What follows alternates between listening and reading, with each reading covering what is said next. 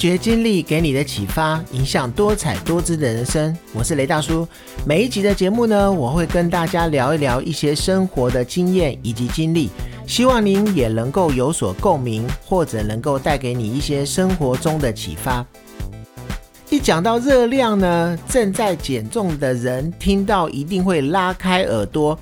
不论是有在健身的朋友呢，还是是靠饮食在控制体重的朋友，大家对每天热量的摄取一定都会非常的注意，无怪乎就是不希望摄取太多的热量而导致肥胖。那虽然呢，这中间还有很多营养学相关的一些专业知识。我不是这一方面的专家，所以我没有办法跟大家一一的来解释说明。但是呢，我们今天就来简单的聊一聊什么是热量，以及呢，我们可能每一天常吃到的东西呢，到底热量有多高？那何谓食物的热量呢？其实它是泛指食物经过消化，通过细胞的代谢，然后所能够获得的热量。那单位呢，是以每公克焦耳或者是每公克卡路里的方式来表示。那在实验中呢，将食物燃烧去计算其燃烧所消耗的热量。与其加热造成水的温度升高作为计算，来测量出食物的热量高低。那世上万物都需要能量才能够运行，所以啊，我们的身体四肢能够动，心脏能够跳，大脑能够思考，然后能够生长发育，然后能够繁衍后代，没有能量都是不行的。而我们从饮食摄取的三大营养素——糖类、脂质跟蛋白质，经过重重的化学反应，最后呢产生能量以及热量，来提供我们每一日的身体使用。那至于热量的单位是什么呢？在营养学上来说呢，最主要的热量单位是大卡。也就是千卡，那一公克的糖类与蛋白质能够提供四大卡的热量，那脂肪为九大卡，那就连酒精也有热量，每克的酒精呢，大概是能够提供约七大卡的一个热量。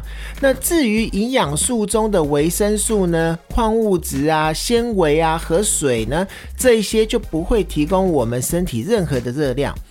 那我们人体摄取食物转化成热量以后呢，用以维持人体的基本心跳、血压等代谢的一些功能。那一部分的能量呢，会转化成肝糖，存于肝糖与肌肉之中，那帮助短时间内肌肉收缩和维持血糖的平衡。那多出来的热量呢，就会转化成脂肪组织，存于皮下或内脏周围的组织。而大家所熟知的尾鱼肚啊，或者是啤酒肚，就是脂肪大量堆积在腹部的结果。这个是比较常见在男性的部分，而女性呢，如果是久坐的话，则会可以常常见到脂肪堆积在大腿或者是臀部。如果呢，我们吃的太多，消耗不完，身上的脂肪呢就会越积越多，最后就会造成肥胖的问题。那也增加了身体的负担，甚至甚至呢，最后形成健康上的一个危机。那虽然呢，不时呢就有人提出各式各样的一个减重方式，但是啊，少吃多动仍然是永远不变的一个体重控制原则。那我们台湾呢，被誉为美食王国。放眼望去，各县市都有自己非常有特色的小吃。所以啊，身为台湾人，我觉得真的非常的幸福，但也非常的容易累积热量。那有知名的营养师陈涵宇呢，他就针对了十五道经典佳肴进行热量的一个统计分析。那当压过欧阿米刷以及烩饭的第一名揭晓了以后呢，完全颠覆了众人的一个想法。因为呢，这些食物呢都是很多人常常吃的食物。那我们现在就来简单的从第十五名开始聊起。那第十五名呢是炸肉圆，它大概会有三百二十四大卡。那一颗肉圆的皮淀粉量啊，相当于零点六碗的白饭。那炸肉圆的油脂含量呢，大概是零点六汤匙。那肉圆里面呢，包了很多有嚼劲的瘦肉，或者是一些其他的配料。光是想啊，就觉得它非常好吃。但是要特别注意的是呢，由于啊肉圆有很多种尺寸，然后也有很多种不同的烹饪方式，那热量呢也会随之变化。大家要吃的时候要特别的注意，千万不要吃太多。再来第十四名呢，就是地瓜球，大概十颗左右的话，它的热量是大概四百一十大卡。十颗地瓜球呢，等于一盘烫金菜的膳食纤维量，大概是一点二公克，所以啊，它其实也是属于有价值的美食。那虽然它看似清爽不腻，但是它其实隐藏着很多的油脂，光是十颗大概就含有一点五汤匙的油脂了。那所以呀，减肥者就是要非常的注意，少吃地瓜球。那第十三名呢，就是欧阿米耍，大概有四百一十五大卡。那一小碗的淀粉量呢，就逼近了一碗饭，油脂也大概有一汤匙那么多。那还好呢，里面它加入了高蛋白质以及高铁的偶尔或者是大肠，所以它的营养其实是非常足够的。但是要注意的就是啊，红面线的钠含量也是很惊人。若以一百公克面体来看呢，红面线的钠含量大概是两千八百一十三毫克。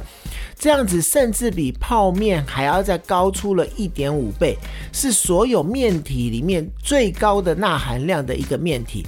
那因此呢，如果你本身是有高血压的民众，要特别的注意这一个食物。那第十二名呢，就是麻辣的臭豆腐，大概有四百三十二大卡。那内含有丰富的蛋白质，又没有淀粉。不过啊，油脂啊，在汤里面最好是不要喝。所以啊，如果你吃麻辣臭豆腐的时候不去喝它的汤的话，热量就可以减少非常多。那再来第十一名就是大肠包小肠，大概有四百三十五大卡，相当于大概零点八碗的白饭。那其他的热量呢？它是来自于油脂。那香肠是一个高脂的肉类呢，又是一个加工的红肉，对大肠的健康非常的不好，最好是少吃一点。那这一道小吃呢，它的热量其实差距也很大，尤其是大份的大肠包小肠，它的热量可能会高到接近六百大卡，所以也是要特别的注意。那再来第十名呢，就是润饼。那这个大概是有四百九十五大卡。那台湾在南北，它的润饼的馅料大不同。那如果说来我们看这个四百九十五大卡的话，是属于北部润饼的热量，因为它包的是蛋酥啊、红糟肉或者是花生粉。那润饼其实还蛮健康的，因为它的饼皮呢，仅有约半碗量的淀粉量而已。它是减糖者的一个外食的一个很好的选择。那此外呢，润饼呢，其他的馅料也都是肉或菜，所以民众如果要想要去摄取更低的热量，其实你只要少加一点花生粉就会好很多了。那再来，我们讲到第九名就是挂包五百零四大卡，那一份约有零点八碗饭。那主要的油脂它来自于五花肉，属于一个高饱和的一个脂肪，因此呢，如果是高血脂的患者，一定要非常的注意。那当然呢，也有一些店家会选择包瘦肉，或者是肥瘦比例，它是可以做调整的。那如果说这样子的话，最好可以的话，你就以瘦肉为优先。但是说实话，挂包如果没有肥肉，就没有这么好吃了。那第八名呢，就是蚵仔煎，大概有五百一十六大卡。虽然它是一个油煎的食物，但是蚵仔煎的沙拉油含量只有一汤匙，那淀粉量也差不多是接近一碗饭。跟其他美食的油脂量比起来，相对是也蛮低的。那这一道小吃呢，它又有两种蛋白质的来源。第一个是营养完整、蛋白质又很好吸收的一个鸡蛋。然后再来就是有高锌高铁的偶尔，然后再搭配一些小白菜，其实它这一个食物的营养还算蛮均衡的。再来第七名呢，就是葱油饼，它大概有五百四十一大卡。那这个小吃呢，它是淀粉还有油脂它所组成的一个食物。那半煎半炸的这个部分呢，非常的美味。那只是说呢，一份葱油饼的淀粉量大概是等于一碗饭。那另外呢，又有两汤匙的油脂，所以呀，如果喜欢吃葱油饼的人呢，建议尽量少吃一点，或者是不要太常吃。在第六名，我们讲到的就是台湾很特有的臭豆腐，大概有五百六十五大卡。它外酥内软的一个臭豆腐呢，是台湾美食的一个代名词。它独特的气味让不少人，甚至一些外国的游客都又爱又怕。那不过呢，它因为是油炸的一个小吃食品，所以它的油脂含量呢也蛮高的。吃一份臭豆腐就已经摄取了一天所需的一个油脂量，所以呀，一定还是要少吃为妙。那再来第五名，也是我们台湾很重要的一个小吃，就是卤肉饭，大概它有六百四十八大卡。那虽然呢，卤肉饭是台湾的一个骄傲，但是啊，里面超过了四成的热量都是于来自于香喷喷、油亮亮的一个肥肉，这个真的是不适合吃太多。那自从我自己开始健身、注意体重之后呢，我就真的很少再去吃卤肉饭了。那第四名呢，就是炒米粉，大概有六百九十八大卡。那一份炒米粉就超过两碗饭的淀粉量。那如果条件允许的话，你在吃炒米粉的时候，可以加一些小菜或者是烫青菜之类的。如此以来，你才能够去平衡一下你这一餐的营养的均衡。再来就是第三名的花枝炒面，大概有七百六十八大卡。因为它使用了大量的油啊，还有勾芡的酱汁，光是它的面体大概就有一点五碗白饭这么多了。那油脂的含量也是很高的，但是呢，它有丰富的海鲜营养。所以呀，如果是要以营养的角度来看，是鼓励多吃海鲜的，尤其呀是低脂、高铁又高薪的这个花枝。想吃的话，其实也可以找一些其他的烹煮方式，像是如果是用花枝，不要用炒面的方式，用花枝米粉汤啊，这样子的话，它的热量就会大减很多。再来呀，第二名就是牛肉烩饭，大概有八百七十二大卡。其实啊，烩饭系列因为需要大量的油去拌炒，然后又要在淋上勾芡的一个酱汁，所以它是一个热量非常高的一个食物。那一盘的饭量呢，又大概等于两碗饭左右，油脂的含量也非常的高。所以啊，一盘烩饭甚至比一个鸡腿便当的热量还要高。尤其这一类食物的一个升糖指数，就是最近大家也很流行讲到的 GI 值，它也非常的高。对于要控制体重或者是控制血糖的人来讲呢，一定要少吃一点这样子会饭的食物。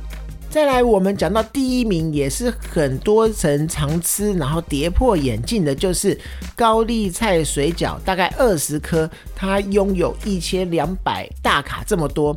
那一颗水饺平均是大概有六十大卡。那食量比较大一点的男生呢，一次一定要吃到二十颗，最少也要十五颗。那如果你又搭配了酸辣汤，它的热量整个就是爆表了。尤其是好吃的水饺啊，它的肥肉势必要占到一半左右，这样子吃起来会比较有多汁的感觉。那因此呢，配上这样淀粉配肥肉的这个组合，那一定一定是要非常当心的。那这也难怪，之前啊，我在吃水饺的时候，那个时候健身教练想说要告诉他们我们平常吃了些什么东西。当我告诉我的健身教练说我吃了水饺，他马上做出了惊讶而且不允许的一个表情。那讲完了，大家常常正餐在吃的食物，我们再来呢，就来聊一聊台湾店家也非常多的一个东西，就是手摇饮。那手摇饮呢，我们在喝的时候常常会加料。现在我们就来看一看手摇饮的加料热量的一个排行榜。那其中夺下冠军的，既然不是大家所猜的波霸珍珠，而是奶盖茶。那这个奶盖茶的一份呢，它其实加了奶盖，这个奶盖一份就高达两百零三大卡，它是非常的惊人。对此呢，知名的营养师也指出，通常呢，奶盖的制作是要用奶油加上糖，然后盐，甚至呢还要添加一些炼乳去打发，因为呢乳脂肪含量要够高，才不易产生油水分离的一个现象。但也是造成肥胖一个很主要的原因，而加糖就像奶盖的一个稳定剂，所以啊，在打发的时候加糖才能够让打发的形状更稳定。那不过呢，相对的热量也就跟着爆表了。那知名的营养师他有去提到呢，手摇。加料热量的一个排行榜，由高到低，大概分别为奶盖的两百零三大卡，再来才是我们本来应该猜的是一个珍珠波霸的大概一百五十六大卡，再来就是粉条的一百三十一大卡，芋圆的一百二十八大卡。再来就是 Oreo 脆片的一个一百一十六大卡，再来才是布丁的一百一十大卡，野果的七十六大卡。你看，从布丁跳到野果，它的那一个热量就低了很多。再来就是菊落的七十一大卡，以及仙草冻的五十七大卡。爱玉的四十五大卡，寒天的四十二大卡，再来就是芦荟的三十一大卡。所以啊，如果我们未来喝手摇饮想要加料的话，其实可以从椰果啊、菊络、仙草冻，或者是爱玉、寒天、芦荟这一些料来下手。虽然它吃起来可能没有像珍珠或者是奶盖这么的香，这么有嚼劲，但是它可以减少一些我们身体上的负担。以上排行是加一份料的这样子的一个热量的估算值，那基本啊，因为这个每一种的料呢，几乎都要用糖去腌制过，所以才会有香甜的一个感觉滋味。所以啊，就算你是点的是无糖饮料。它配料其实也是有很多糖的，那就像现在很多常常所喝的黑糖的一个珍珠奶茶，它就是用一个含糖非常高的一个珍珠，直接加上鲜奶。那这样子其实你会觉得鲜奶好像没有什么热量，但是加起来以后热量就会是蛮高的。那虽然呢，好喝的饮料加上了料呢，它的嚼劲跟口感都是让人能欲罢不能的，但是还是建议呀，手摇饮本来就不能是天天喝，这样子才可以确保你的健康，不要去影响你身体，然后增加身体的负担。那大叔我呢？自从开始健身了以后，在吃很多东西的时候呢，也会稍微去注意一下所吃进去的热量有多少。那除了是跟家人朋友一起出去吃饭，如果是外食的话，我觉得有一个还不错的东西，就是便利商店的一些食物，因为呢，它大多数都会标注一些热量，可以供一个参考。那但是呢，每美食是一个非常享受的事情，所以呀，也不要过度的去计算每一个东西的热量。这样子除了在朋友前面一直在算热量很尴尬之外，也少掉了吃美食的一个乐趣。如果可以啦，注意热量的摄取，再加上适当的运动，这才是保持身材与健康的一个不二法门。那今天的节目呢，就到这边。有任何问题，或者是你想要分享的，也欢迎您在 Apple Podcast 上面留言，并且能够给我五星鼓励。发掘经历给你的启发，影响多彩多姿的人生。我是雷大叔。每一集的节目呢，透过我的分享，希望能够让你得到一些收获。谢谢你的收听，我们下次见。